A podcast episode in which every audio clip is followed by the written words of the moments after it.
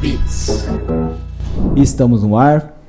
Estamos no ar para mais um Beats Podcast e hoje estamos, temos uma presença ilustre, o Beto Silvestre da Colosso Pro Audiovisual, produtora audiovisual. Isso mesmo. Muito obrigado pela presença. Eu que agradeço, prazer, prazer estar honra. participando. É uma honra tê-lo entre nós. Opa. Pô, conta um pouquinho da sua história, como é que você começou nessa Rapaz, nessa toada? Eu brinco que eu já tô ficando velho pro rolê. É. Eu tenho, eu vou fazer 36. Eu já trabalho com parte de audiovisual desde os 12. Caraca, faz tempo. Então já tenho mais de 20 anos de estrada.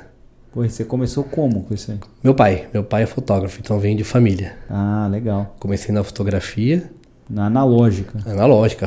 Filme. Câmera de filme, manual. Nada de viewfinder, nada de autofoco, não existia nada. Flashão com aquelas baterias seladas de. O pessoal hoje em dia vem alarme residencial, umas baterias quadradas, tamanho de escopo assim. Uhum. Pendurado na cinta, uhum. flash na mão e pau. Caramba, que massa. E seu pai faz isso ainda? Ou... Não, hoje ele já é aposentado. Já aposentado, é. É, a gente começou, eu comecei com ele, na época era. Ele sempre trabalhou com a parte de social. Passou o bastão pra você. É, casamento, 15 anos, aniversários, batizados, essa parte de social. E aí eu fui crescendo, com a necessidade, fui aprender a filmar, na época precisava, que era aquelas filmadoras, filmava ainda em VHS. Uhum. E aí fui atrás de fazer faculdade, fazer faculdade de vídeo, fui melhorando, né? Foi migrando na época os sistemas. Tirou aí, foto de Cybershot ou não?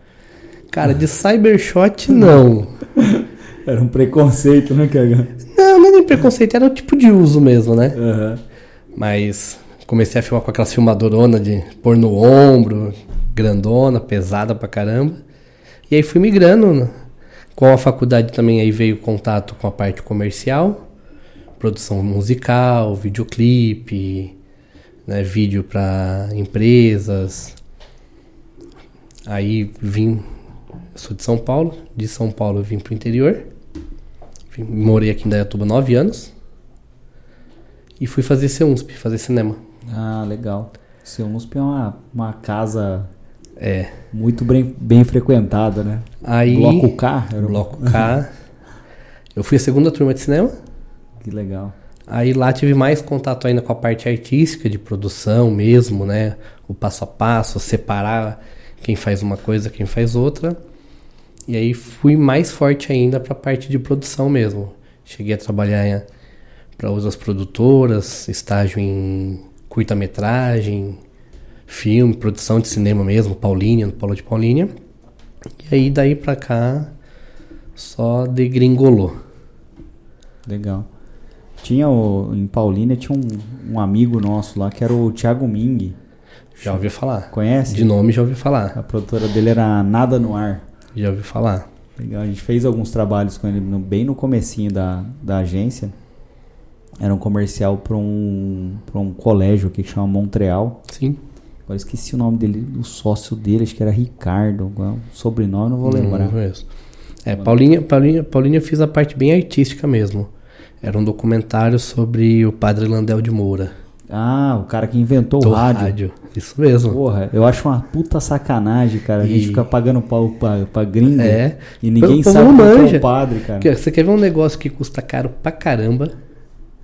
Hoje em dia, todo mundo depende no setor automobilístico e ninguém sabe que é a invenção brasileira? A telemetria. Ah, é? A inventora é brasileira. Cara, hoje telemetria é o que. Por exemplo, o computador de bordo do carro. Tá. De qualquer carro. É a telemetria. É onde ele te dá o que, o que o carro faz, consumo de combustível, qual válvula está funcionando bem, qual não está, pressão de pistão, injetor, tudo é telemetria. E é, invenção. é criação, invenção é brasileira, nossa. é coisa de brasileiro. Que massa, cara. O brasileiro inventou o cheque pré-datado também. Pois é. O carro álcool, né? Carro álcool. Pô, inventou um monte de coisa foda, né? O avião. O avião que, né, tem a briga, mas é nosso. É nosso. É nosso.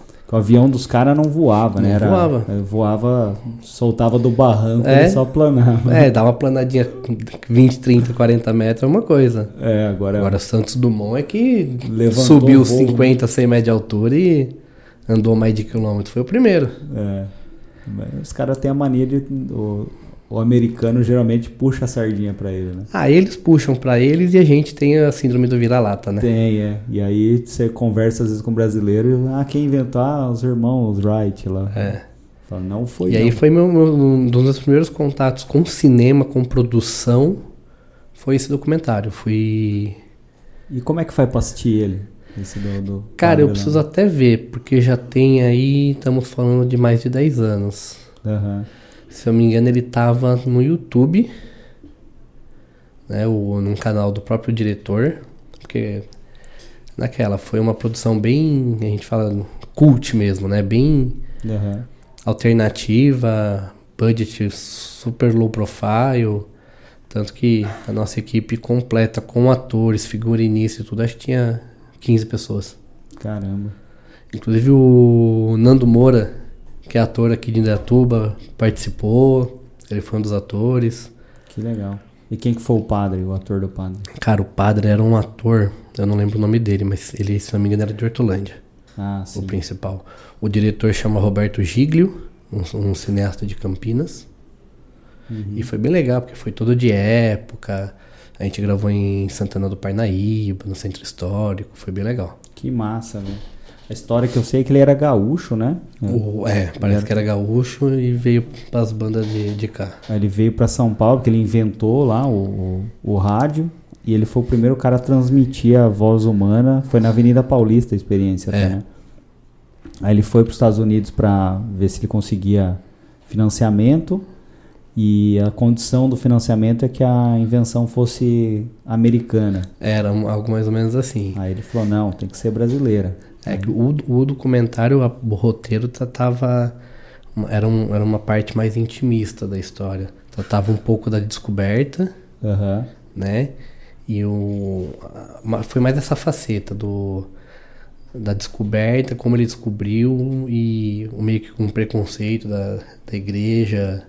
Que quebraram o estúdio É. dele, né? O, o laboratório dele, É. atacaram, Isso. pedrada. É bem isso. Então foi, foi mais. é, o, o roteiro foi focalizado mais nessa parte. Cara, muito massa. Foi, velho. foi legal, foi uma experiência legal. E dá pra achar no YouTube? Você Acho que dá sim. Documentário É, Padre Nandel de Moura. do André Limão. Eu acho que ainda deve estar disponível, se não tiraram do ar. A gente, quando começou esse podcast aqui, investiu, tinha alguma uma parte de equipamento, investiu em outra. Falei, cara, a gente precisa pagar a brincadeira, né? Sim. Eu falei, o que você acha da gente fazer uma produtora só de podcast e o nome da produtora ia ser Landel, Ah, legal, ó, tá vendo? por causa do, do padre. Padre Nandel de Moura, ah, que legal. Mas aí a gente acabou entrando aqui no dia a dia, muita coisa pra fazer. É. Falar, ah, deixa esse negócio eu sei como é. de lado, vamos, Eu sei como vamos é. tocar o podcast aqui. E os equipamentos a gente usa pra pra outras coisas Sim. também. Mas, a puta, eu tenho uma admiração pelo. Não, é, pela é legal. história do é legal. Foi, foi legal. A gente gravou na. na que fica ali em Campinas. Esque- na- Esqueci o nome agora da estação. Aquela estação de trem que tem a Maria Fumaça ali. Ah, eu não sei o nome, mas eu É, sei. onde é. inclusive Terra Nostra foi gravado lá e tudo mais. Foi, foi, bem, foi bem legal na época. Que legal. E aí você fez, era um, era um documentário e É. fez mais documentário assim na, na, Cara, no- n- na não. história? ou- Não, na, na correria. Aí, tipo, fui muito mais pra essa parte comercial. No, nesse documentário eu fui operador de câmera, Aham. né? É, operador de câmera barra direção de fotografia. Aí depois eu fui pra parte de produtoras mesmo, cheguei a prestar serviço freelancer para algumas produ pra produtora em Campinas, fazendo, comecei com making off ainda, né, que eu tinha pouca experiência no mercado publicitário. Making off, prestei serviço para outras agências, para as outras produtoras fazendo, aí comecei assistente de, dire- de câmera, foquista, mais nessa parte, logger e os trampos por conta, né? Que daí vai pegando, você tem um contato ali, conhece um outro, freela. E aí que eu fui migrando mesmo para a parte audiovisual. Também Legal. atuo como, foto- como fotógrafo, sou fotógrafo. E aí você você fez, você falou que você fez um curta. É, foi esse, do, eu participei, né? Trabalhei nele, no, Ah, do, do tá. Landel. Legal. Bacana. E a parte de trampo, E depois já foi pra área empresarial ali, É. digamos assim. Eu tava vendo a história do Fernando Meirelles, né? Ele participou de um, de um podcast chama Na Salinha. Inclusive é um podcast legal pra caramba, que é esse eu do... não conheço. Cara, tem no Spotify, é do mercado publicitário. Legal. Então ele traz lá grandes nomes do mercado publicitário brasileiro, né? E leva, sei lá, levou o cara da galinha pintadinha, o Fernando Meirelles. É legal, Legal. pra caramba o conteúdo. Vou, vou conhecer. Quem me indicou foi o Eugênio Morhalen, que a gente fez um, um bate-papo com ele. Eu vi nas, redes de vocês. E aí ele falou, "É, eu participei de vídeo, eu nunca tinha participado nenhum, de áudio eu já tinha participado desse. Aí eu fui ouvir a entrevista dele e tô ouvindo até agora. Muito Tem, bom. tem um pessoal de Campinas que também tá com um podcast novo, voltado pra cinema. Ah, que É massa. o Bruno Atkinson, não sei se já ouviu falar. Bruno? Bruno Atkinson. Não. Ele é diretor de, de cinematografia e tudo mais. Junto com o Bruno Vargas, que é um parceiro dele. Eles já tiveram é, produtora de vídeo conjunto, fazem trabalhos bacanas. Chama De Brunos, o podcast. Quase isso. é- é, acho, que é, acho que é cinematografia, se não me engano mesmo, o nome do podcast. Legal, legal. E é, bem, é focado em cinema.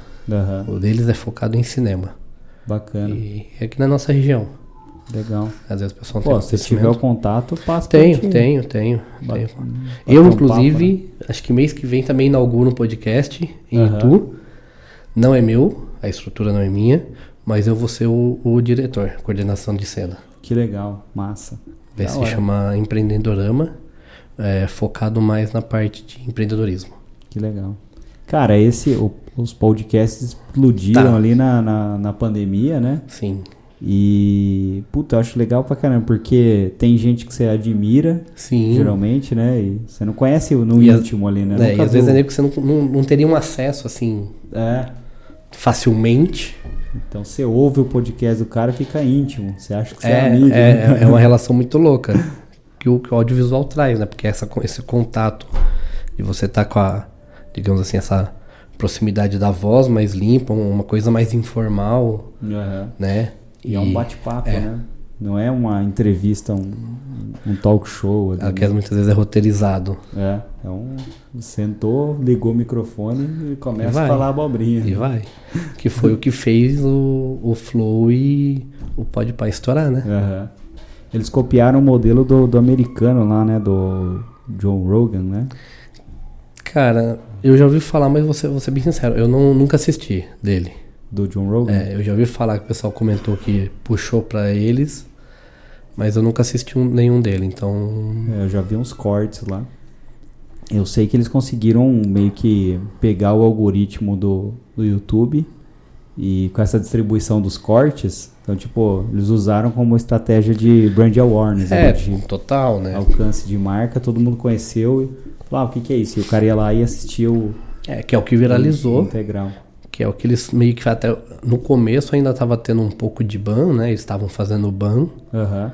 mas aí a hora que eles entenderam que o que tava viralizando o podcast eram os cortes paralelo, aí eles deixaram quieto, falaram, vai, Vai que vai, né? vai, marca nós e é isso aí. Aham. Legal. O nosso ninguém faz corte, só a gente faz. Calma. É que é muito de nicho, né? É difícil. Eu não, não sei se é nicho, é porque, lógico. Outro dia eu vi até uma, tava vendo, acho que. Não sei se era no Inteligência. O, o Igão tava dando uma entrevista. E ele falou, pô, beleza. A gente tem um podcast, um podcast que é grande hoje, né? Nacionalmente e tal, mas assim. Eles não começaram realmente do zero do zero, Uhum. né? O Igão tinha 10 anos de YouTube já, com canal de Minecraft, o Escambau, vlogzinho, tipo, o cara já tinha seus 4, 5 milhões de seguidor. É verdade. Então eu- nenhum dos dois startou do zero. Aham. Então é diferente. A mesma coisa o, O Monark lá. o Monark. Ele já tinha acho que 6 milhões Aham. de inscritos via Minecraft. Canal de 10 anos atrás. Então ele só falou, vou fazer. Então ele já tinha, ele já tinha uma audiência, né? Pra começar essa distribuição. Deixa eu só fazer um comentário. A gente tá aqui no, no escritório. Do lado tem uma, uma clínica que, enfim, Eu escutei. de criança. Tem uma criança chorando copiosamente aqui. Tá, Ninguém tá batendo na criança. Dá o tá? celular pra essa criança. Eu faço com os meus filhos. Começa com muita birra, dá o celular. É isso aí. Sossega.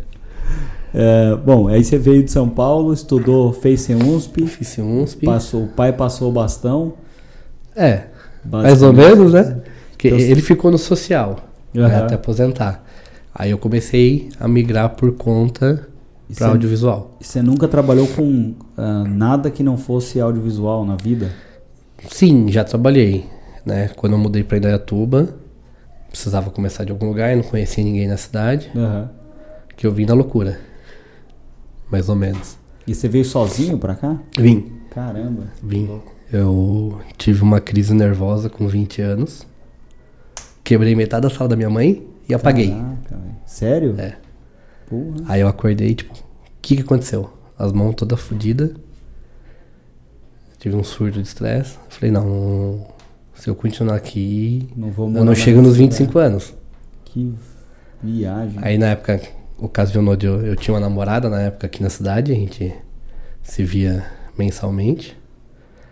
E dei uma de louco, larguei tudo e vim pra cá, morar com ela. Que legal. Que legal, né? É uma história meio maluca, É, Aí mas. sim, trabalhei com. Porque a loja do meu pai era foto e ótica. E não deu surto mais. né? Não, Não. nunca mais tive. Então era São Paulo, era a poluição de São Paulo. É, correria, estresse. Aí sempre trabalhei nessa parte. Aham. Até, até trabalhar por conta 100%. Trabalhava com foto e ótica, joalheria, Aham. que era a experiência que eu tinha. Ah, se- não, não foge muito do, do, É. do que é, né, o negócio. Aí fui migrando. Aí comecei a fazer casamento aqui na cidade, social e tal. Fui migrando para produção de videoclipe, aftermovie balada, nas off e tal. Fotos, fotoproduto. Aí conheci o Danilo da Carvalho Propaganda. Começamos a fazer uns trampinhos para ele. E aí foi indo. Foi indo, foi indo, foi indo. Caramba, o Danilo nunca mais. Sabe por onde anda o Danilo? Tava ontem na casa dele. Ah, é? Caramba, Eu, eu atendo alguns clientes dele, a parte de foto e vídeo. legal. Eu moro em Itu, mas atendo o pessoal.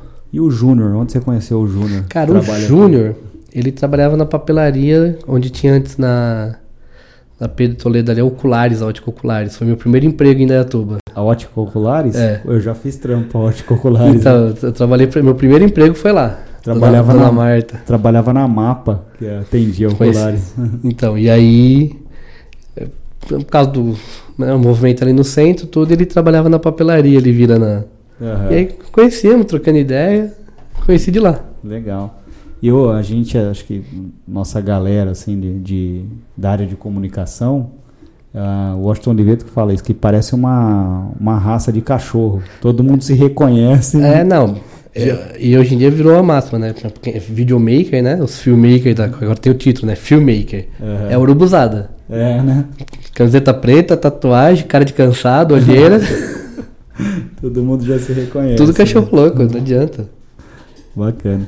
E aí, beleza, você saiu da, da parte de, De social e fui pra parte de produção. parte de produção. E aí foi pra parte de. fez o, o documentário do padre. Aí ali que eu comecei na época da faculdade, pegar os contatos, aí fazer vídeo pra loja, foto em bar, Aham. é, videoclipe, aftermovie pra DJ. E por que você acha que o, o mercado brasileiro, o cinema brasileiro, ah, não é tão competitivo? Qual é a Cara, treta? Vou ser polêmico. Vai lá. Bom que dá um corte. Uma palavra. Ancine. É por isso que não vai pra frente. Por quê? O que, que é significa? Ancine ajuda pra caramba? Ajuda. Aham. Porque sem o suporte da Ancine, eu acho que seria pior. Mas ao mesmo tempo, como a Ancine funciona? Você escreve um projeto. Ah, vai custar um milhão, 50 mil, 200 mil. Não interessa. A Ancine ela precisa da contrapartida. Que muitas vezes não funciona. Uhum. Normalmente a contrapartida da Ancine o que, que é? É projeto para desenvolvimento cultural. Se você pegar, tem o, o PROAC, que é pelo estado de São Paulo, Uhum. que é meio parecido. Que aí, normalmente você pode ver o que, co- como que funciona as leis do PROAC. É bem parecido com a Ancine, que é o quê? É uma lei de captação, recurso de captação. Tá. Você apresenta um projeto, vai custar tanto, e a minha devolutiva é essa. Por exemplo, você pega o que muitas vezes? Ah, eu vou fazer uma peça de teatro. Então eu preciso de tanto para desenvolver a peça, figurino, cenário, ator, logística. Qual que vai ser a devolução? Ah, a gente vai apresentar gratuitamente, tipo nas escolas estaduais, tipo, ah, são, serão 50 apresentações pelo estado. Tá. Essa é a devolução, Aham. né? Só que, por exemplo, se você não é uma companhia teatral famosa, se você não tem atores de peso, porque o governo muitas vezes ele, o Proac não, porque o Proac ele dá, é, é grana do governo muitas vezes. Tá. Mas, por exemplo, o Ancine é uma carta de crédito. Uhum. Então você quer um milhão, beleza. Você tem que captar esse milhão. Ah, entendi. Tem que passar o chapéu. Que é onde entra, você pega as grandes produções. Vamos pôr, dar nome aos bois. Conspiração Filmes, O2 Filmes, Globo Filmes. Eles pegam a maior fatia. Aham. Por quê? Quem que foi patrocinar? Petrobras, Vivo, claro, as maiores do mercado. Já tá tudo amarrado ali. Não é que tá amarrado, porque, por exemplo, você vai gastar 3, 4 milhões pra fazer um filme com atores famosos, que é o que vai levar o público pro cinema, Uhum. você tem que pagar o cachê alto desses caras. Sim, sim. E a lei de incentivo, como que ela funciona? Não é que a empresa tá tirando do bolso dela para te patrocinar, para apoiar o projeto. É uma renúncia fiscal, né? É uma renúncia fiscal. Lógico. As empresas grandes sabem como funciona. Uhum. Ela não está deixando de pagar o imposto. Só que aquela cotinha lá de 3, 4% do imposto de renda dela, em vez de ir para o governo, vai para esse apoio cultural. Mas ela, continu- ela manteve o recolhimento. Mas hoje, para produções menores e regionais, a maioria dos empresários não vê isso. O cara não sabe, não quer nem. Muitas vezes não sobre. sabe, não entende, às vezes nem a parte fiscal da empresa Uhum. toma conhecimento, ou às vezes os caras falam, ah, mas tipo, não vai nem atrás de estudar para ver como que é esse processo. Uhum. Porque não é que ele vai deixar de pagar o imposto. Ele vai continuar pagando.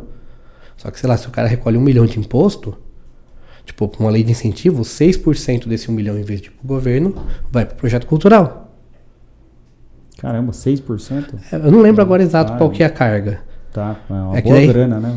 Mas digamos que fosse 6%. Assim, é até 6% você pode destinar para incentivo à cultura. Tem um limite, Tá. que eu não lembro de cabeça agora. Então, o primeiro passo é você ter o projeto, Você tem que ter o projeto, cadastrar na Ancine. cadastrar na Ancine e ter aprovação. Aí tendo aprovação, que nem o, Ah, tem o curta, aprovação o antes. curta né? do Padre Lanel de Moura foi via Ancine. Tá. A prova, ah, vai precisar de, sei lá, na época, vamos chutar que foi, ah, 50 mil para produzir. Aham. Aí o, o, o diretor, que é o Roberto, ele fez um projeto, escreveu com todos os dados, cadastrou na Ancine. Quando a Ancine aprovou, aí ele tem um prazo para sair para passar o chapéu para fazer a captação do recurso. Entendi. Que é onde ia- ele ia bater nas empresas para ver quem estava disposto a apoiar ou não. Aham. E aí, E geralmente, fazer a- esse as, trâmite. as grandes já destinam recurso para produtoras maiores que já sabe que o filme vai sair, enfim. Vai dar recurso, vai dar visibilidade. Aham. Porque às vezes você fala, vou chutar aqui, sei lá, vamos pegar uma Tropical Magazine, que é uma loja grande da cidade. Uhum. Às vezes ele, ele acha que, tipo, ele apoiar um. Ou, por exemplo, tem a Teatro Escola, aqui da cidade, que é a companhia de teatro. Ele acha que não vai ter visibilidade, Uhum. que não, não é interessante. Tem uma granja ia pro governo. É, mas o pessoal não tem esse entendimento da, da É. legislação, Legal. que é onde dá um empecilho. E como é que nós faz pra divulgar isso aí, pra, pra galera saber e investir Cara, em cultura? Eu acho que é outra dor. Começa do básico. Uhum. que é o que muita gente bate na educação. É, hoje, a maioria dos brasileiros é ferrado, principalmente a parte financeira, por quê? Porque não tem conhecimento, não Uhum. sabe como funciona finanças. Acho que deveria ter educação financeira. né? Cara, e você acha que existe, eu já ouvi falar, né, que existe muito direcionamento ideológico na, pra Ancine aprovar determinados projetos? Tem, Tem isso? tem. Eu, eu, creio, eu creio que sim, até porque é por isso. Uhum. Por exemplo, você vai fazer um projeto de 50 mil. Eu, Beto Silvestre, quem conhece? Pô, Vou- vou- conhecido, Não. vai. né? Não é assim Mas também. assim, tipo, vamos pensar assim, vai, a nível nacional. Aham. Vou produzir um, um documentário ou um, um projeto, sei lá, de música no Parque Ecológico para Aham. 10 mil pessoas. É uma coisa. Eu tenho que apresentar o projeto, a proposta, viabilidade e visibilidade. Aí chega um, um Meirelles da vida com Conspiração Filmes. Ó, tô com um projeto aqui, vai custar 50 milhão, mas ator principal é o Rodrigo Santoro, com Wagner Moura, trilha sonora da Anitta. Vamos distribuir em rede nacional em todos os cinemas. Uhum. Vai pra lá, né? E aí, tipo, e outra. Muitas vezes, antes deles levarem, levarem o projeto, já tá meio que apresentado, ó. Tipo, já tá pré- meio que pré-aprovado. Tipo, a Petrobras vai entrar, Claro vai entrar, Vivo vai entrar, Vale. As grandes. Uhum. Já tem um pouco de carta marcada. Tá. Tem, tinha um. Eu não lembro o nome dele agora, um, um rapaz que ele era escritor, roteirista, aqui de Indaiatuba. Ele fazia bastante coisinha no Casarão, no Pau Preto, de mostra de cinema e tudo mais. Teve uma época que ele me procurou que ele queria produzir um, um material de documentário. E ele tinha dois projetos aprovados na Ancine. Um acho que era na época, isso 2009 tipo, 10 mil reais e não conseguiu captar. Caramba. E era pouco também, né? É, mas os, pe- os um- pequenos sofrem nessa parte. Aham. Porque as empresas não Não tem esse conhecimento. têm esse né? conhecimento. É, vocês, como agência, vocês sabem.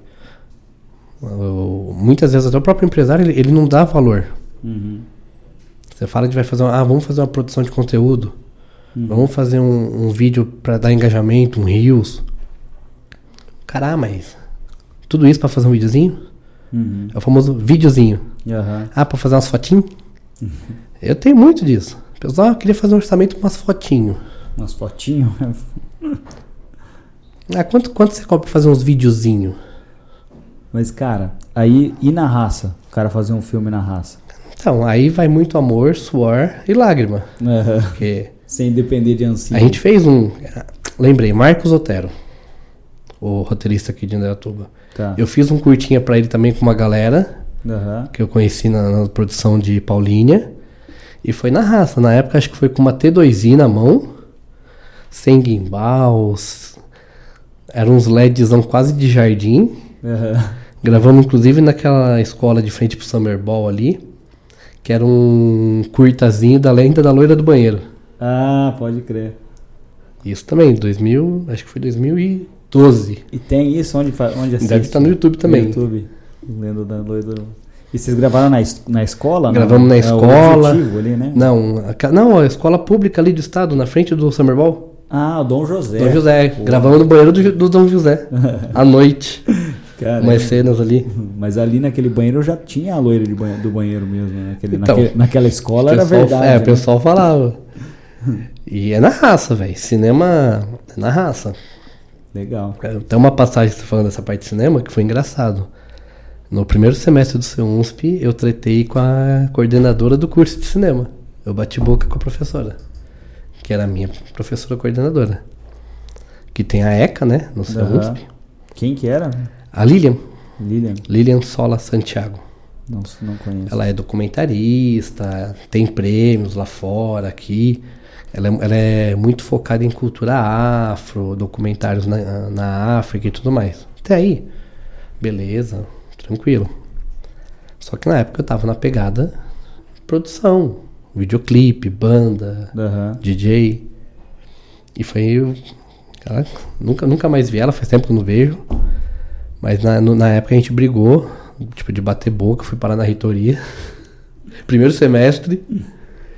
Porque tinha a ECA, que era o projeto multidisciplinar, que valia nota para para todas as matérias. Você tinha um semestre para produzir um curta-metragem, né, alguma coisa assim, uma websérie.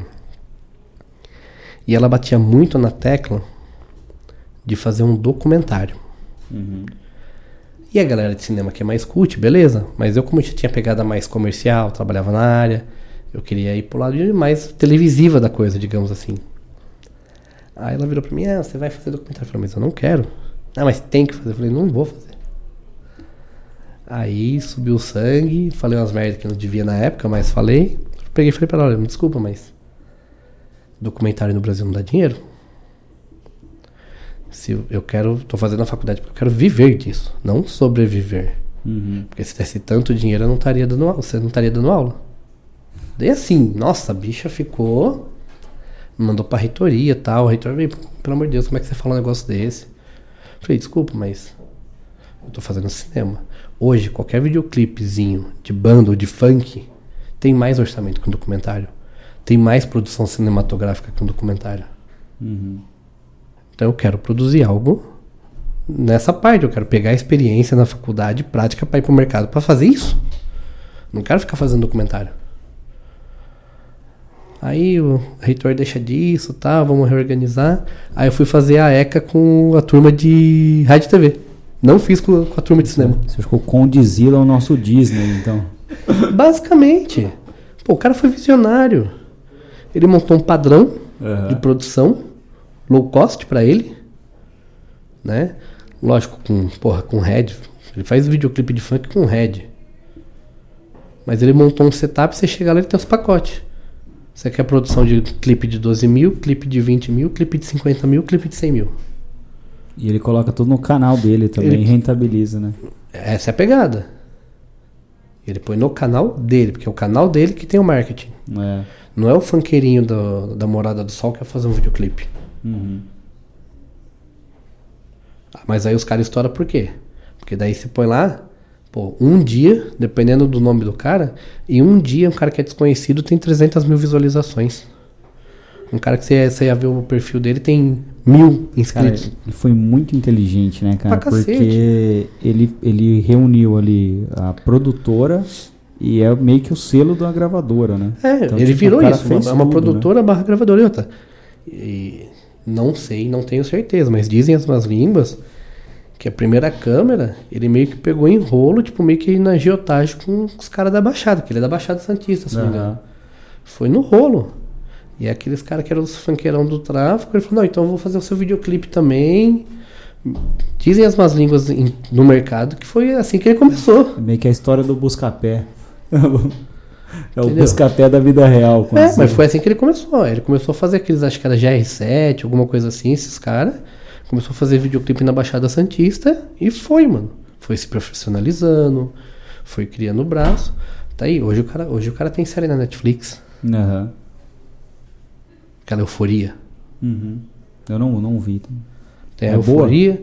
Cara, produção. É que a gente, como eu, como eu falei, a gente tem a síndrome do impostor, né? Tudo Aham. que é nacional não é bom. Aham. Mas é fodida. Fotografia, direção de arte, figurino, Não, elenco, tá bom pra caralho. Eu acho bom o Nacional. Eu Não acho Não sensacional. fico... Eu não Tem a- assisti tudo. Tirando os pornô chanchada lá dos, dos anos 80. Que é o que a gente ficou tal. conhecido, né? Brasil só tem essa merda. É. Você acha que é o- a, a culpa da semana lá de, de arte é 21? Tr- 32. 32, acho que é. 32. Você acha que foi isso que degringolou a nossa Cara, produção não. cultural? Não, não foi. Não foi porque, por exemplo, depois disso a gente exportou coisas maravilhosas. Aham. Carmen Miranda foi pra fora, É. entendeu? É, a Quem gente mais? tem o Garota de Ipanema lá, É. deu branco agora. É, de, de quem faz? É o músico. De quem fez? Deu branco agora. É o. Tom Jobim. Tom Jobim. Caralho, quase Viu? esqueci o Tom Ana, Jobim. me- mesmo a que fez a Ana, a Não, mas Sônia Braga Mas, fez cinema lá fora. mas também quanto. 32, vai- são Não, quase 100 anos. É, então mas foi pouca coisa. Não, mas foi, foi? de- é, teve pouca coisa, teve porque por quê?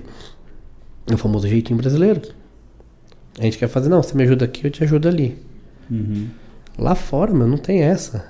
É assim, é assim, é assim, é assim. Você, você faz isso, você faz isso. É cada um no seu quadrado. Mas Los Angeles depende do governo? Não, Recebe, recebe incentivo? não. Por que, que a gente não tem um mercado é, Grande desse jeito? grande que não depende do público? Nosso dinheiro é fraco, será? Não, não é dinheiro.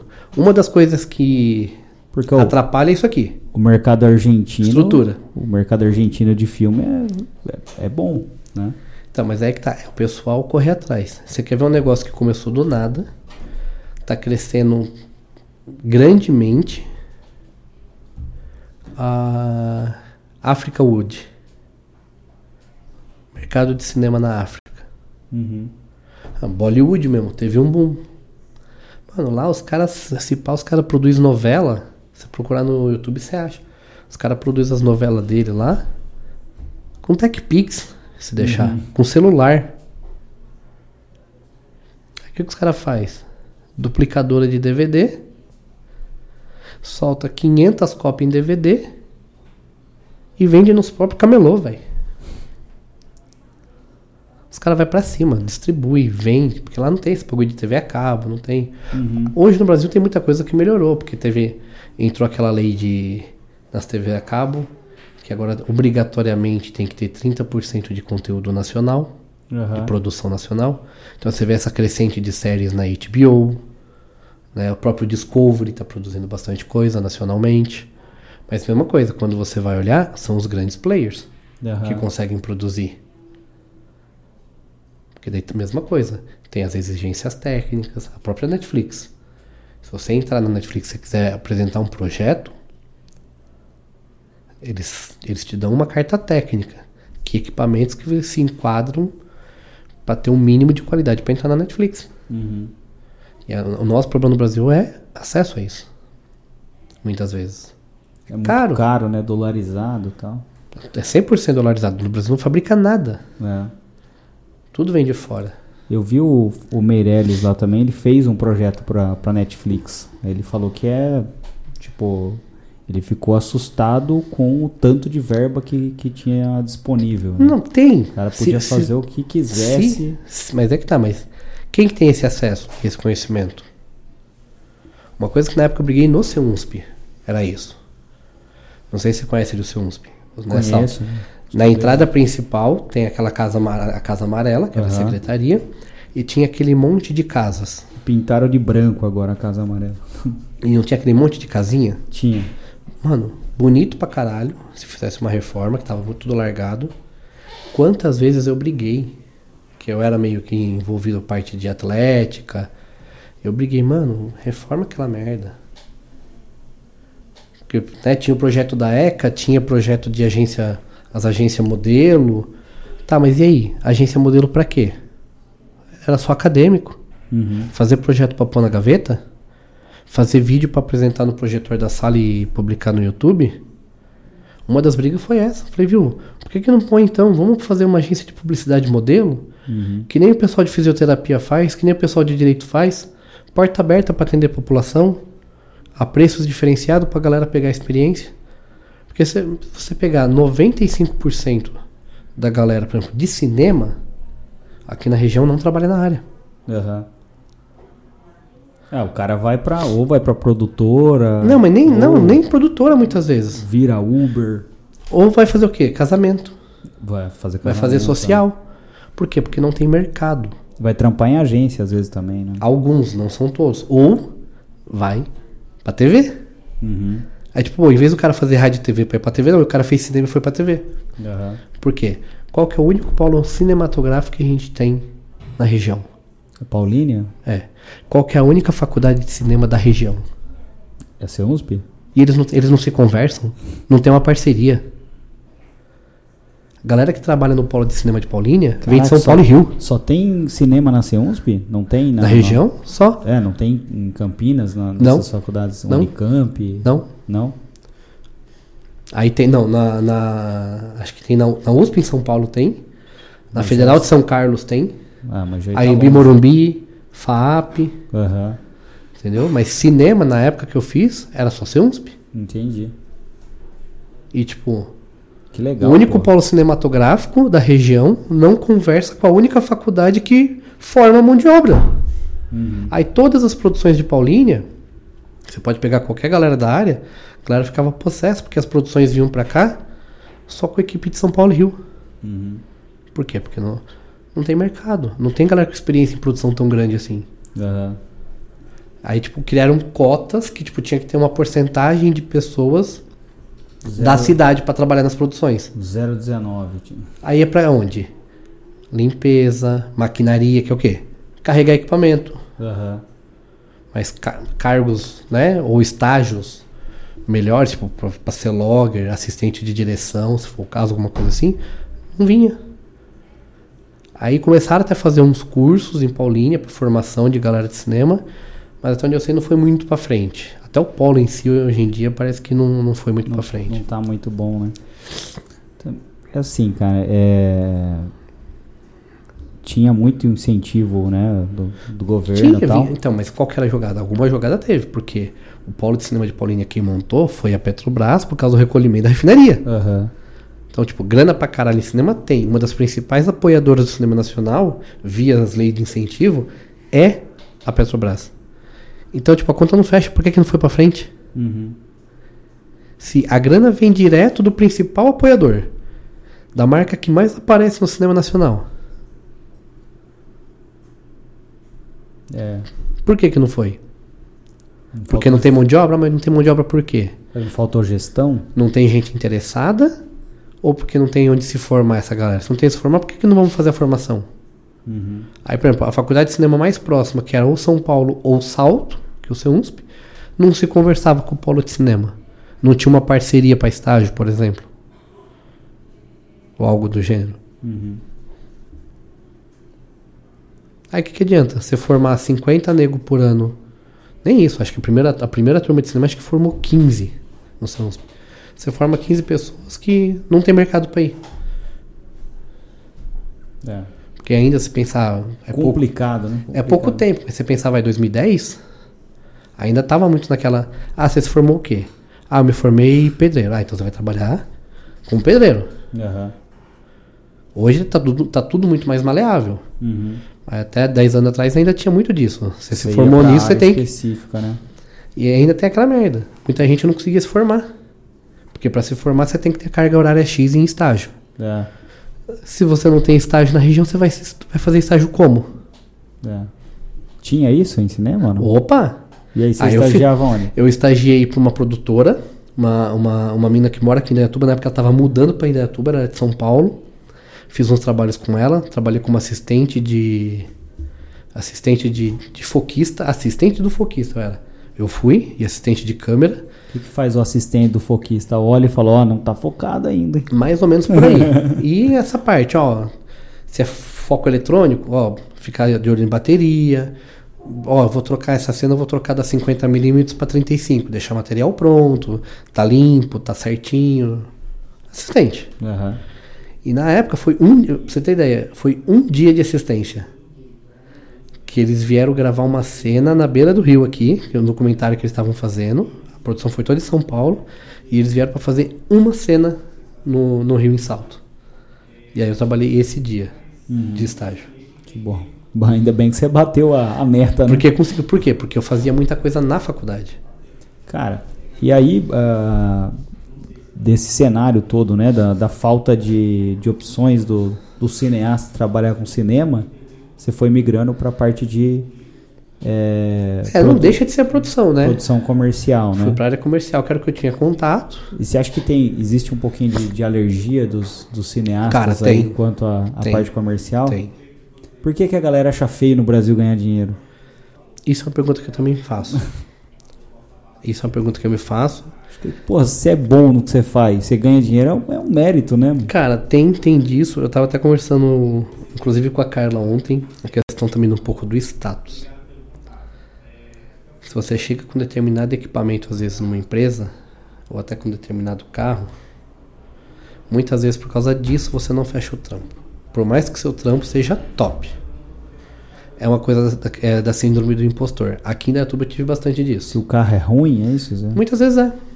Ou se você tá com um carro mais inferior e é um trampo que você vai cobrar um X, não, às vezes até vocês devem ter passado por isso como agência. Ah, já, já. Fazer uma, ah, vamos, o cara quer fazer uma campanha, vocês fizeram, né? O cliente vem, ah, porque eu quero a luz assim, eu quero um palco de 10 metros, telão de 50 metros de altura, fumaça. O cara fala o que ele quer, porque ele viu na TV um negócio parecido e achou muito louco. Aham. Aí a gente vai fazer o orçamento. Então precisa disso, disso, disso, disso. Ó, vai custar 100 pau. Pô, mas é só um videozinho. Uhum. Entendeu? E aí, se você cobra isso, o cara fala, te chama de louco. O Homem-Aranha da, da Disney também é um videozinho. É. Os caras te chamam de louco. Aham. Não fecha. Aconteceu comigo aqui em Datuba. Passei um orçamento pra uma empresa. O cara nem me respondeu. Aí o contato interno que me indicou lá dentro depois falou que os caras acharam absurdo o valor que eu tava cobrando. Uhum. Não era uma empresa pequena. Só que eles fecharam pelo dobro do que eu pedi com uma produtora de São Paulo. Ah, porque acontece. é uma produtora de São Paulo. Cara, acontecia muito em Datuba, não sei se que acontece muito ainda, mas que nem a gente tem prêmio, tá? Não dá pra ver, mas tem uns prêmios Sim. ali de criatividade. Aí, tal, ia lá, orçava, tal, o cara pegava, ah, não, não, não fechei. Ah, quem que você fechou? Ah, fechei com uma... Aí o cara fala, ah, fechei com uma agência de São Paulo. Aí você fala, me fala qual que é o nome da agência, né? Só pra eu saber onde eu errei, né? É. Aí você ia lá e procurava, porra, era uma, uma agência, não, não que a agência tem que ser grande ou pequena, tem que entregar trabalho bom. Sim. Mas você olhava o trabalho e falava, porra, velho, É. pra que isso? Já, já, já peguei, já passei por isso. A gente Às vezes um- o trabalho até. Os caras podiam ser até maior, mas por os caras ser maior também, a quantidade de cliente que eles atendem, eles atendem mais assim, né? No vamos, vamos, linha de produção. A gente que eu brinco até hoje em dia, né?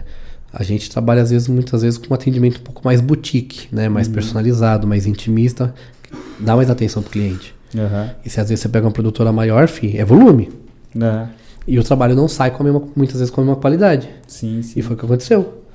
Tem Os caras o- pagaram o dobro, não ficou tão bom assim pelo valor que eles pagaram, Aham, mas por quê? Ah, é uma agência de São Paulo. é. Ah, eu acho que é uma- a síndrome do caipira aí. eu É, acho. tem muito. Ou o cara daqui às vezes contratava o cara de Campinas. É, O cara vai comprar é, carro, ele vai comprar em Campinas, vai comprar em São É. Paulo. Vai comprar roupa, vai também para essas eu outras mesmo. cidades, Eu, né? na época, eu, eu atendia muito mais é, produtoras de Campinas, Paulínia, Sumaré, Hortolândia, São Paulo, do que fazia trabalho aqui em Indaiatuba. Mas sabe o que eu acho disso, cara? Eu acho que o mercado pune. Qual que é a punição do mercado? O tipo, dinheiro não aceita desaforo. Sim, Então o cara gastou o dobro numa produção ou numa agência, ou enfim. Você não contrata uma produção ou você não contrata uma agência por, por ego. A agência vai ajudar você a vender mais, vai construir sua mas marca. 90% do- dos clientes não veem assim. Só que esse cara vai ficando para trás, entendeu? Muitas Porque vezes sim. o concorrente dele vai contrata, O melhor. faz um, faz um negócio melhor, e acaba Mas, mas ultrapassando. ao mesmo tempo o cliente também não reconhece. Ah, e cara- são poucos que voltam atrás. geralmente o cara que faz isso é o cara que ele não sabe por que, que ele tá perdendo. Então, É. esse cara vai, vai perder o, o jogo, entendeu? É igual o, eu tava comentando de produtora. É, tipo, se o cara, que nem o Condzilla, ele foi lá, pegou as condições que ele tinha no mercado E e, fez. fez. o negócio acontecer, entendeu? Então, igual a gente, né? A, a agência começou em Datuba, começou eu e o, o Pelo, que é meu sócio, e a gente falou, puta, eu quero ser a DM9. Aí, ah, legal, tal, vamos ganhar dinheiro de mídia. Você vai no jornal aqui, jornal, pagava uma merreca de, de comissão e às vezes até não pagava. É. Aí você falou, não, vamos reinventar o modelo. Aí a gente foi vendo o que, que acontecia, o Aí que, que não também teve a acontecia. transformação do mercado. Então, mas imagina, a gente começou em 2009. 2009, a publicidade como era antes era o começo do fim. É? E aí você, tipo, a gente balizava nos caras que eram muito grandes e você via os caras grandes cada vez ficando menores, Menor, vai assim, mais enxugando. esquisitos. Você fala, puta, não é por aqui. É, algo tá errado. Aí a gente começou a vender pro distrito, vender pra empresa de São Paulo, porque o, o cara de São Paulo, São Paulo é caro. É, achar caro, vem pro interior. Aí ele falou, ah, vou contratar uma produtora, Hoje- uma agência do interior. Mas hoje, hoje eu tô passando por isso. Chegou um momento na, na agência que é 80% dos clientes eram de São Paulo. Até o. Por, por questão de contatos, né? O, a rede de contatos é muito grande. E eu fazendo, prestando os trabalhos pro, pro RES. O pessoal de São Paulo me procurando. Pô, eu vi que você fez material do RES. Você vem pra São Paulo? Você vem pra São Bernardo? Aham. Vou. Legal. Tudo depende do budget. Eu fa- Aham. faço orçamento, né? Não tem como fazer mágica, acaba incluindo custo de locomoção, tudo mais. E Ah. manda orçamento. Muitas vezes fica melhor. E fica o mais barato que em São. Paulo. Muitas, a maioria das vezes fica mais barato que se, São o- Paulo. se o cara vê qualidade, é qualidade. O nosso é marketing digital, né? Então, Sim. a gente pode atender, a gente atendia ah, já atendeu empresas dos Estados Unidos, já atendeu agência dos Estados Unidos, em- empresa, enfim, aten- atende, atendia. Uhum. Então, já- fez site para Europa, até para Austrália, Ai, já que fez legal. coisa. Então, é- é, não tem mais essa dimensão geográfica que Não, com, possibilita. com marketing digital não. Lógico, a não ser o, no meu caso, um- ainda é um pouco. Porque Tem tem que que, ir lá lá filmar, né? filmar, tem que ir lá fotografar. Aham. Mas, por exemplo, nessa parte de geografia até, tudo depende do profissional Aham. e do que o cliente busca. Eu E vou aí- citar um, um exemplo. Eu tenho uma amiga fotógrafa que o foco dela é produto alimentício. Uhum. E ela desenvolveu assim um- uma linha estética dela que tipo, eu acho sensacional. Ela, ela morava em Apucarana, Paraná, e, tava, e começou a atender uma empresa grande que a Sete fica lá, uma empresa conhecida nacionalmente de pasta de amendoim. É, galera do Maromba.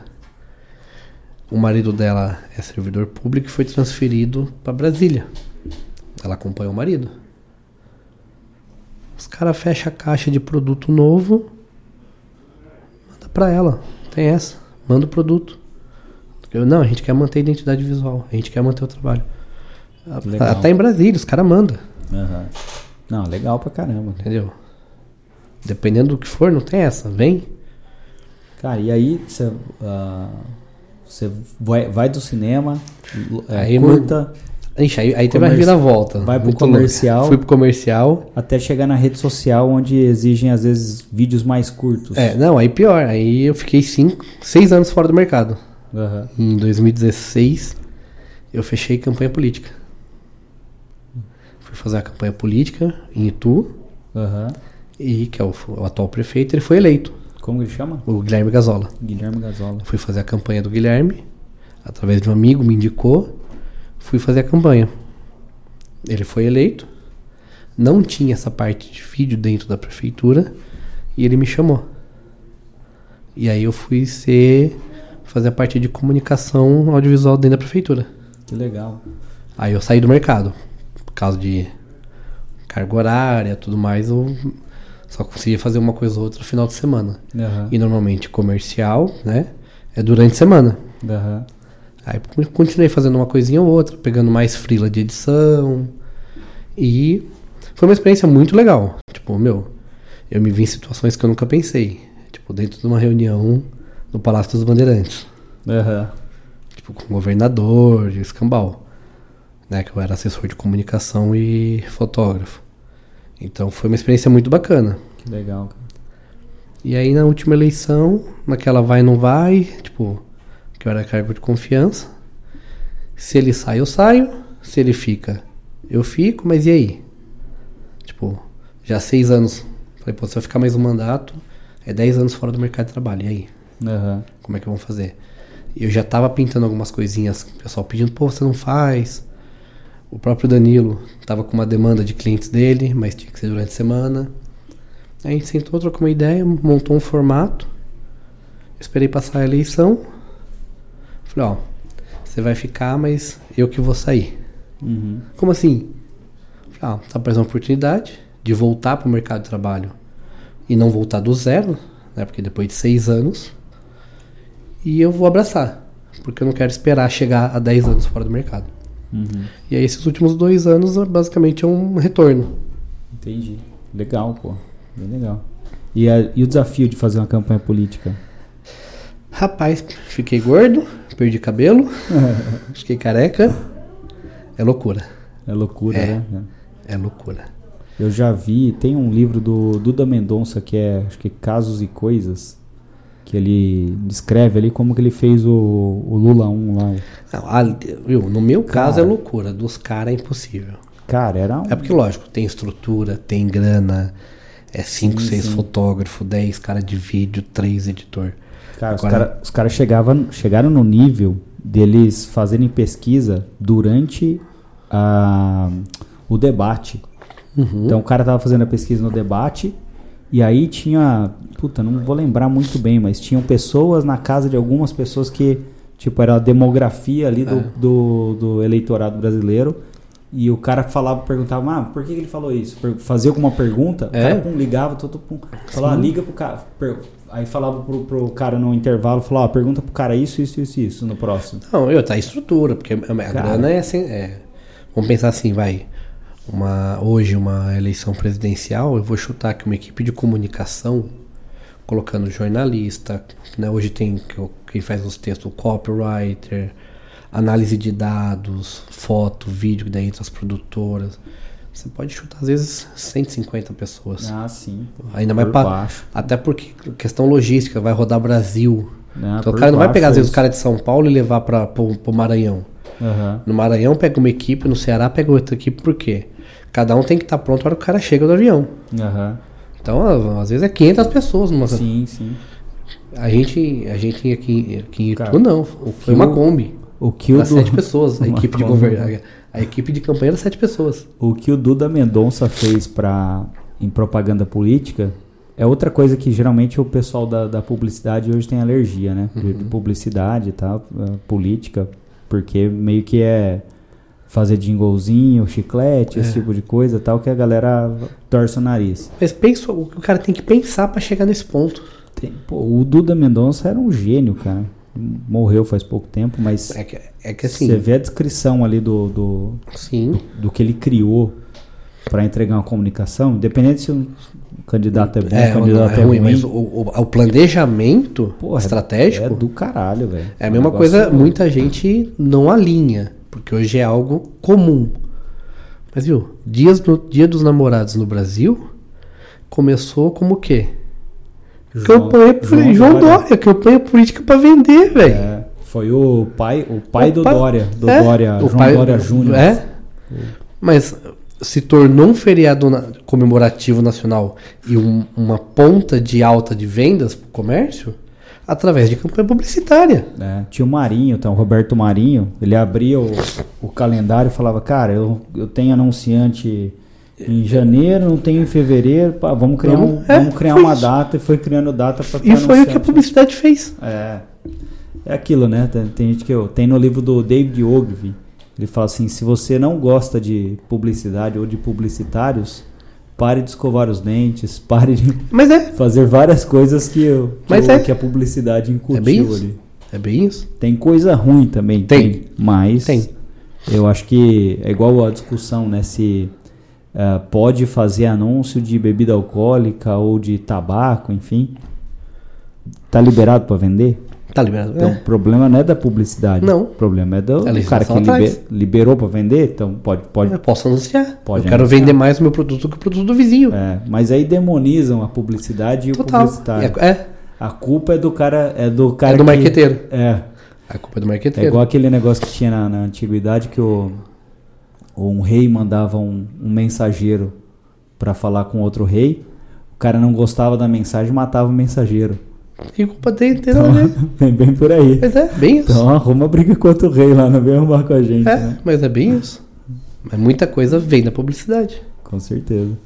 E aí, é, qual que é a diferença para na rede social ali? Acho que exigem vídeos mais curtos, talvez. Então, tudo depende. Instagram, vai. É, Instagram tudo depende. Hoje, hoje, até por questão de algoritmo, entrega e o que tá na moda, hoje que quem tá mandando é basicamente Instagram, Uhum, né? Vamos pensar da parte mercadológica. uhum. Se você é um influencer, se você quer cres- crescer seu perfil para se tornar um influencer, só que hoje já tá uma coisa meio desviada, Uhum. penso eu. O pessoal tá mais pra, tá entre Instagram e TikTok. Tá. Porque o TikTok é aquelas coisas besta, dancinha. E se você pegar, por exemplo, empresa mesmo, os caras não pensam no Instagram como estratégia. Eles pensam como uma obrigação. Uhum. Tipo, eu tenho que estar no Instagram também. Mas não é um marketing pensado para aquilo, às vezes não é um roteiro. Só pegar o que publicou no Instagram, publica também lá no TikTok pra ter, pra tá Aham. lá. É uma, entre aspas, é uma necessidade. Mas não é um foco, até porque o público da rede social não é não é esse tipo de audiência que a marca procura muitas vezes. Pelo conteúdo que ela está viralizando. Então o pessoal está mais focado no Instagram. E aí tudo depende. O Instagram é, é mídia rápida que a gente fala. Você tem que estar ali, uma coisinha curta, um minuto. Por mais que o Instagram subiu para um minuto e meio rios, você vê muito pouco conteúdo com um minuto e meio. Uhum. É sempre de 30 a 45 segundos a média, no máximo ali um minuto. Que é o que. E fora que tem aquela regrinha que o pessoal caga, né? Os, os famosos consultores de terno azul. vulgo coach. Ah, conteúdo tem que ser interessante os três primeiros segundos. O cara viu ali três segundos, não gostou, ele raspa pra cima. Real. Hoje Mas- em dia o pessoal tá assim, mas tá no automático. Mas quando não foi, não foi importante. Porque a, o filme de 30 segundos, de 15 segundos da televisão, você disputava com o controle remoto, disputava com Então, mas é diferente. É um pouco diferente. Porque o, na TV ainda a gente tem aquela inércia. O cara começou a assistir, não gostei, ah, vou mudar de canal. Às vezes o cara tá sentado, ah, tem que pegar no outro braço do sofá, né? O, o celular não, ele já tá no, É, ele já tá é no, rápido, né? ele já tá no meio que no automático, tipo, ah, na verdade é até o contrário hoje. Hoje vai fazendo a roleta russa, ah, isso aqui eu gostei. Aí ele para no que ele gostou, que ele acha que vai ser interessante. Uhum. E não, ah, não gostei, vou mudar. É, A TV era isso. é verdade, verdade. Ah, não gostei, vou mudar, cadê o controle? Ou então, é 30 segundos, deixa aí, depois vamos ver o que vai passar. Uhum. Era menos imediatista. Tinha opção de pegar e mudar? Tinha. Mas não era essa tão automático. Aham. E aí tem os, os perfis, não o perfil, mas ó, com o Instagram ele foi criando, ele foi criando categorias, né? Aham. Aquilo que você quer que o cara veja a qualquer momento, tá no feed. O que é. Eu não digo nem mais produzido, mas. Tipo assim, o cara quer saber o que a loja tá fazendo. Stories. Que é o do dia. Uhum. É 24 horas some, a não ser que você salve no destaque. Comunicação rápida, né? Não, é, é saber o, algo que tá, o que tá agora. O que, acontecendo. que tá rolando, né? Tipo, ó, vamos entrar com uma, uma, uma, uma promoção aqui na loja. Vai num, vai num storyzinho. Aham. Agora não, a gente quer fazer uma, uma campanhazinha com uma influencer que vai estar em um cupom de desconto, videozinho pro Rios. Ou patrocinado no feed. Né? Ah não, é, um- é algo mais completo, é um conteúdo mais didático. Depositório do YouTube. Daí é mais um depositório. Fica lá, você assiste a hora que você quiser. Depositube. É Depositube. É, tem essa parte comercial também, que tem os anúncios, né, link patrocinado e tudo mais. Mas eu vejo o YouTube como a TV hoje. Aham. É, você vai colocando lá, a sua audiência vai lá e assiste por conta dela. É só gaveta de DVD, né? É. E aí também tem os canais menos usados pelo, pela massa, que a gente às vezes acaba usando. Por exemplo, você, a gente como agência, como produtora, eu tô pecando nisso porque como eu tô com essas mudanças, mas você quer fazer um portfólio online. Aí você vai pro Behance, você vai para um Vimeo, depositório de vídeos. Mas aí é um pouco mais focado, que no caso é o LinkedIn. Aham. Job, business, trabalho, uma coisa mais séria, LinkedIn. Uhum. Tipo, e as empresas estão começando, sei lá, de um ano e meio, dois pra cá, no caso a pandemia, que eles acordaram para o, link, para o LinkedIn. Uhum. Tipo, ó, tem o LinkedIn e funciona o business lá dentro. Então as empresas estão começando a usar mais. Facebook pra mim virou obrigação. Também muita galera não, não, não, não pensa entra. nada específico pro Facebook. Também é espelho. Ah, publicou no Insta, vai pro Face. Até porque como você depende do Facebook para ter a parte de meta business com o Instagram, que você tem que vincular conta e tudo mais. É Então uma você burocracia só, né? é. Que é no caso que depois acabou morrendo que você tinha que ter, você tinha que ter o Google Plus para ter uma conta no YouTube. Aham. Você tinha que ter o perfil do Google Plus, que ninguém, ninguém acessava. Ninguém foi uma puta de uma micada, né? do É. Google.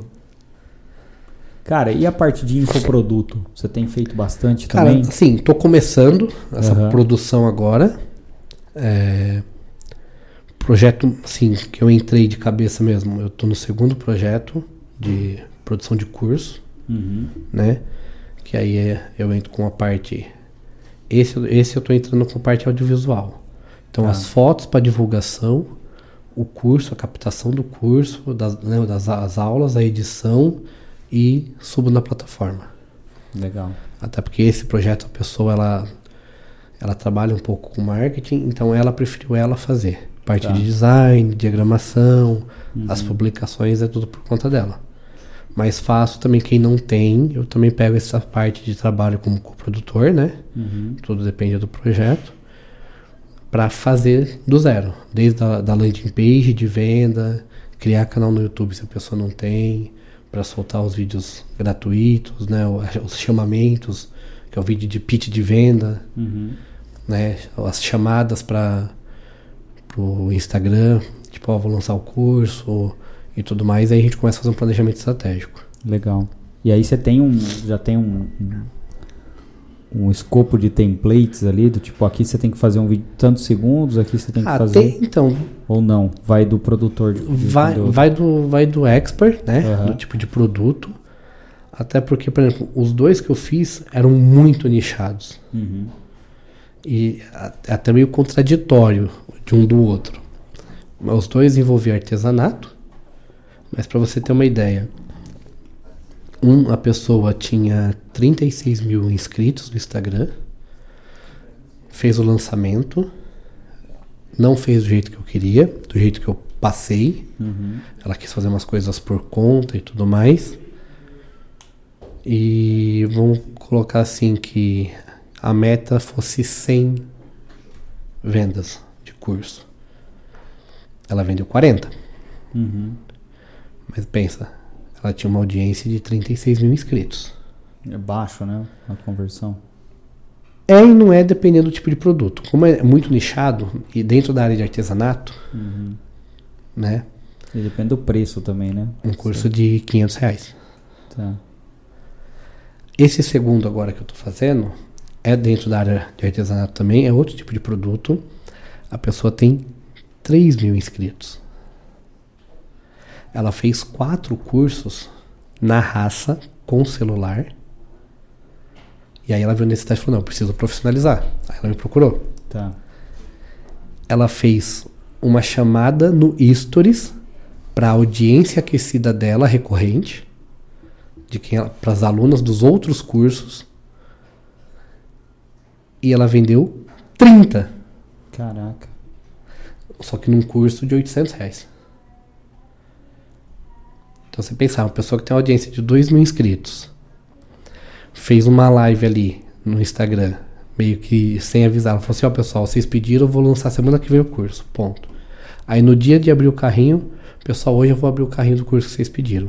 Vai- o curso vai ser assim, assim, assim, é isso, isso, isso. Ela vendeu 40. Ela tinha 17 pessoas na live de lançamento. Legal. Então, se você pensar, a conversão dela foi muito maior. Foi, porra. Foi muito maior. Não sei fazer conta de cabeça, mas a porcentagem. Entendeu? Aham. Então tudo depende, depende do público. Não adianta você ter inscritos. É aquela máxima também da publicidade. Ah, mas eu vou pegar a influencer que tem um milhão de inscritos. Beleza, qual que é o aquecimento da audiência dela? Uhum. Ah, ela faz uma publicação que tem mil curtidas, para quem tem um milhão, é pouco. Se você falar que ah, ela faz 100 mil curtidas, opa, começa a se tornar interessante. Você vai fazer um cupom de venda de um produto, cupom de desconto para o influenciador. Se um influenciador com um milhão vender 10 vendas, o cara não tem público. É. É só número. É só robô às vezes, né? Muitas vezes é robô, ou às vezes é alguém, tipo, tava passando, pô, isso aqui, ah, pô, ela é muita. Vamos ser sincero. O pessoal olha, que às vezes tá fazendo alguma coisa, ah, ela é bonita. O cara começa a seguir. Mas, Aham. e aí? Aí quando começa a falar, você fala, ah, vou parar de seguir. Não, não acompanha. Só É. tá lá. E aí, ah, tipo, Porque a galera não tem Outras- essa cultura de deixar de seguir, deixar de acompanhar o conteúdo. Ah, eu faço uma faxina no meu Instagram, de tempos em tempos. ali. Mas são pouquíssimas pessoas que É. fazem isso. É que, você é que eu acho que é uma profundidade do entendimento da ferramenta. É. Tipo, cara, eu tô recebendo informações Eu das quero. quais eu acho Desnecessário. desnecessária, vou, vou dar uma limpada aqui. Aí Sim. você sai limpando. É, 90% da galera não faz isso. Acha que o mundo tá ruim só, né? É. Aham. Ou fica naquela bolha, nossa, porque você viu a influenciadora tal, tá na Disney de novo, a quarta vez esse ano. Aí a É, pessoa se sente uma bosta. É. Viu, se não te faz bem, para de acompanhar. Eu tô querendo fazer uma, uma palestra de educação digital. Que é do tipo, como funciona o algoritmo e É. como que você tem que lidar com isso para você não ficar triste, né? Basicamente. A galera às vezes acha que é mentira, que é lenda urbana. Uhum. Tipo, ah, o Google te escuta. Sim, ele te escuta. Aham. Não é à toa que às vezes você falou com alguém. Tipo, ah, falei sobre um brinquedo tal que minha filha viu na TV. Tava falando com minha esposa. Uhum. Mano, não deu 10 minutos. Eu abri o, sei lá, Facebook, ou às vezes até um canal no YouTube. Aparece algo parecido, É. patrocinado. Eles dizem que não, né? Eles Mas, dizem que não. mas é Ou, tem muita coincidência. não, os famosos cookies. É, são as métricas. Aham. Não, o cookie, beleza, que você acessou alguma coisa. Ele Mas até a pesquisa. Mas a, então, é que o pessoal não associa. Às vezes você vai lá e pesquisa. Por exemplo, época dia dos namorados. Ah, cupom de desconto para jantar. Ou jantar em tal lugar que você quer fazer uma reserva. Uhum. Viu, dá cinco minutos, vai começar a aparecer é, anúncio de restaurante no seu Instagram, com cupom para casal. vai passar no seu Facebook, vai estar no seu YouTube. Por Na quê? gaveta de cueca. Começa a pipocar os anúncios. Aham. Por quê? Porque você fez uma pesquisa uma vez. Aham. Outras coisas que aparecem, o pessoal às vezes não se liga. O, o, o Waze faz muito isso. Que agora estão usando a métrica do Waze. Às vezes você está passando por um lugar que você colocou no mapa lá, mas tem coisa perto que começa a pipocar. Olha, temos um McDonald's a 2km. É geolocalização, E né? a localização é métrica, Uhum. mas devido à pesquisa. Então a internet está muito disso também. Aham. Mas na coprodução, voltando, né, que eu viajei um pouco na minha vez.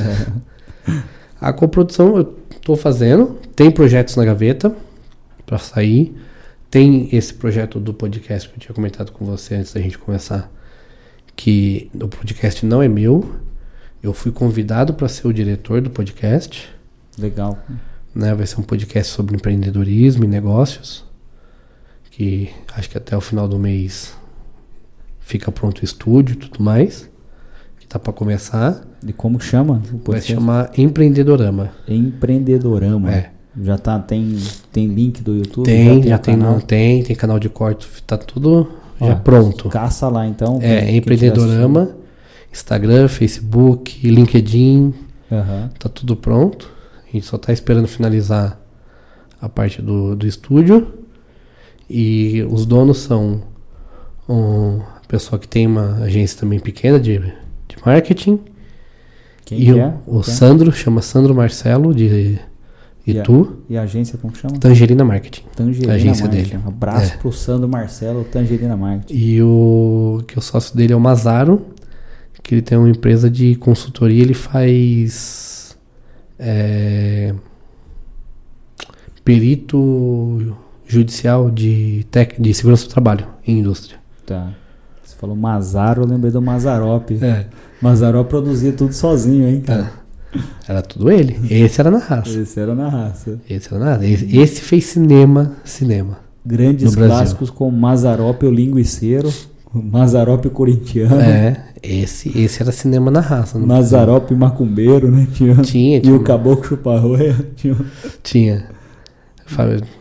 É, é, seria o Família Buscapé versão brasileira. É, pô, Mazarop é animal, Sensacional. E cara. é cinema, cinema. E aí, podcast, então, acabei cortando. É. E É, empreendedorama. E o que mais você tá fazendo por aí? Vamos ver, tá, tá tendo negociações de campanha novamente. Pra daqui a 16 meses, né? Próxima eleição. Aí vamos ver se eu vou.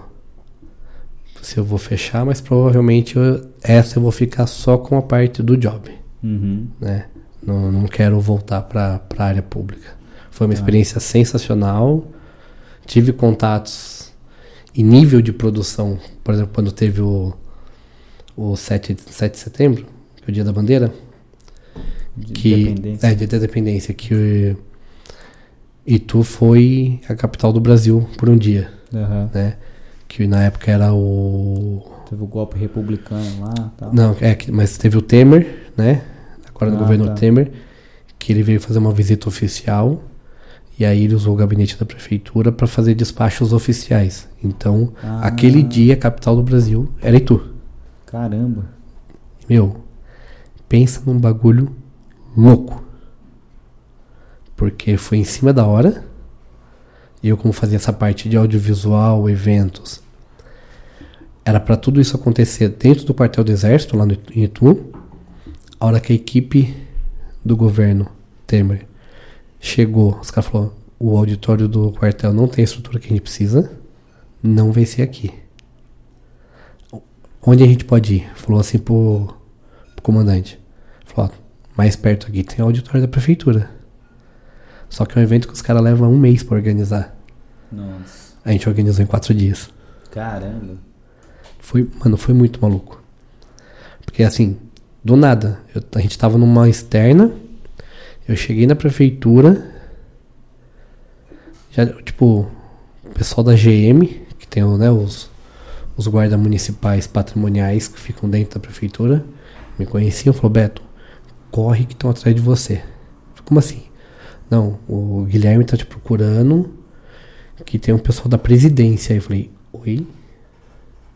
Aí eu subi, viu? O que que tá acontecendo? Presidente do quê? Fala. É, presidente do quê? Porque a gente tem um contato pela prefeitura, conhece o presidente do Ituano. Aham. Não, o pessoal do exército aí, militar. Tá precisando falar com você. Você falou, pô, só quebrei a sala da minha mãe, mas faz uns 20 Faz uns anos. 20 anos, calma. Não precisa do exército pra isso, né? Minha mãe já, na época já me deu a. Uma coça. Ela falou, não, gente. Aí os caras chegou, comandante da aeronáutica, um era comandante. E é, é- os três poderes. Tinha um cara da marinha, da aeronáutica e do, do exército. A gente chegou. no- a gente ia fazer isso, isso, isso, aqui não dá. Você precisa apresentar pra gente isso, isso e isso, pra gente ver se dá. Você falou, eu sou só o fotógrafo. Só. Falei, é, flango queijo carne. E, meu, foi loucura. Porque enquanto saiu um pra ver o que os caras queriam, outra pessoa acompanhava não sei o quê, que daí, porque daí eles tinham que montar o sistema de, né, o, de segurança pra saber qual que era o ponto mais próximo pra onde o helicóptero ia descer. Mano, foi bizarro esse dia. Que. E, pra você ter ideia, eu dentro da prefeitura não podia andar. Eles se- selecionaram o pessoal da prefeitura. Tipo, meu, eu entrava sem bater no gabinete do prefeito. Os caras foram puxar minha ficha. Não, é um esquema de segurança. Eles puxaram, viu, né? a copeira da prefeitura, 30 anos de prefeitura, eles puxaram a ficha dela. Pra saber quem é que tá ali. E eles separaram, ó, você pode andar daqui até aqui. E, tipo, os corredores, em cada esquina do corredor tinha um segurança da segurança presidencial. Os cara, os prédios perto da prefeitura, nego, atirador nos telhados, rota de fuga, caralho, os caras planejaram tudo em três dias e meio. Aí tinha os convidados pro evento lá, que o, o Temer recebeu uma medalha de honra lá, de um amigo dele que é morador de Itu e tal. Viu? Os caras trouxeram aquelas portas de. O Temer é, do- é aqui do interior de São Paulo. Ele é de Itu, ele né? foi professor da Faditu. Da Faditu, né? Ele tem casa em Itu. É. E, meu, Cara, Itu tem uma história fudida, fudida, né, relacionada cara? a, Foi, é, governo. Tá lá, não, você entra no portal, tá o berço da República. Lá foi tramado o golpe republicano É. e tal. As, Então, primeiras, as primeiras reuniões para formação da, da- do golpe republicano aconteceu em Itu. tem um, tem um museu do lado da igreja matriz lá. Sim, tem um museu. Então, você que vai pra Itu pra ver o orelhão, tem museu, tem vai história. no museu, cara. Tem. Tem uma casa lá que é onde o Dom Pedro ficou hospedado escondido para participar da reunião. Aham. Foi. Porra. Então é, é. Itu tem uma história. Indaiatuba, Salto, era tudo Itu, né? Era tudo Itu. Então depois que foi tendo essa, separa, essa separação. E, e ainda hoje tem a birra, né? Você Aham. chega, chega pra um saltense. O cara fala, você mora em Salto, ele é assalto de Tu? É. Os caras ficam bravos. Aqui em Indaiatuba eles chamavam o pessoal de Salto de Mandi. É, chama de mandi também pra você ver. Saltense dá uns pulos. É. Eu sou, eu nasci em Indaiatuba e moro em Salto hoje. né? Então eu não faço muita piada É, o pessoal fica bravo. Mas foi, muito- foi uma experiência sensacional. Cara, Sensacional. Eu queria agradecer aí sua, sua presença. Eu agradeço. E para finalizar, passa seus canais aí, como é que a galera te encontra? Cara, no Instagram eu tô como arroba Colossus Pro. Colossus.pro. É S-O-L-O-S-S-U-S. É que nem o Colossus do X-Men. Colossus. Uhum. Instagram também, meu pessoal é Beto Silvestre Colossus. E tem agora que eu tô separando, porque tem essa, né? Como eu faço muito B2B, né? Presto serviço para empresas, corporativo. Ah, às vezes uma loja tal, o pessoal acha que eu sou caro, acha que não dá para que eu não pego o trampo. Uhum. Então eu tô fazendo agora um perfil como fotógrafo, Tá. que é Beto Silvestre Fotógrafo, pra separar um pouco pra galera entender que eu também trabalho, também atendo com Uhum. essa parte de, de marketing para negócios menores. Tá. Então é o seguinte, precisou de um, Foto, videomaker, vídeo, gravar filmmaker, curso, gravar curso produzir, quer produzir seu próprio podcast. com qualidade, em qualidade. Se você quer ter um cineasta Ó, produzindo seus o vídeos seu material com preço acessível, um preço bacana, justo, né? justo, Que também tem que pagar os boletos. com certeza. Fralda tá caro hoje em dia, É só procurar o Beto Silvestre que ele vai resolver. com o maior prazer. É isso aí. Obrigado mais Eu uma que vez agradeço. pela presença. Eu que Volte agradeço. sempre. Opa. Porta aberta. E prazer te conhecer. Prazer é meu estar aqui. Valeu. Valeu. Obrigado. Beats.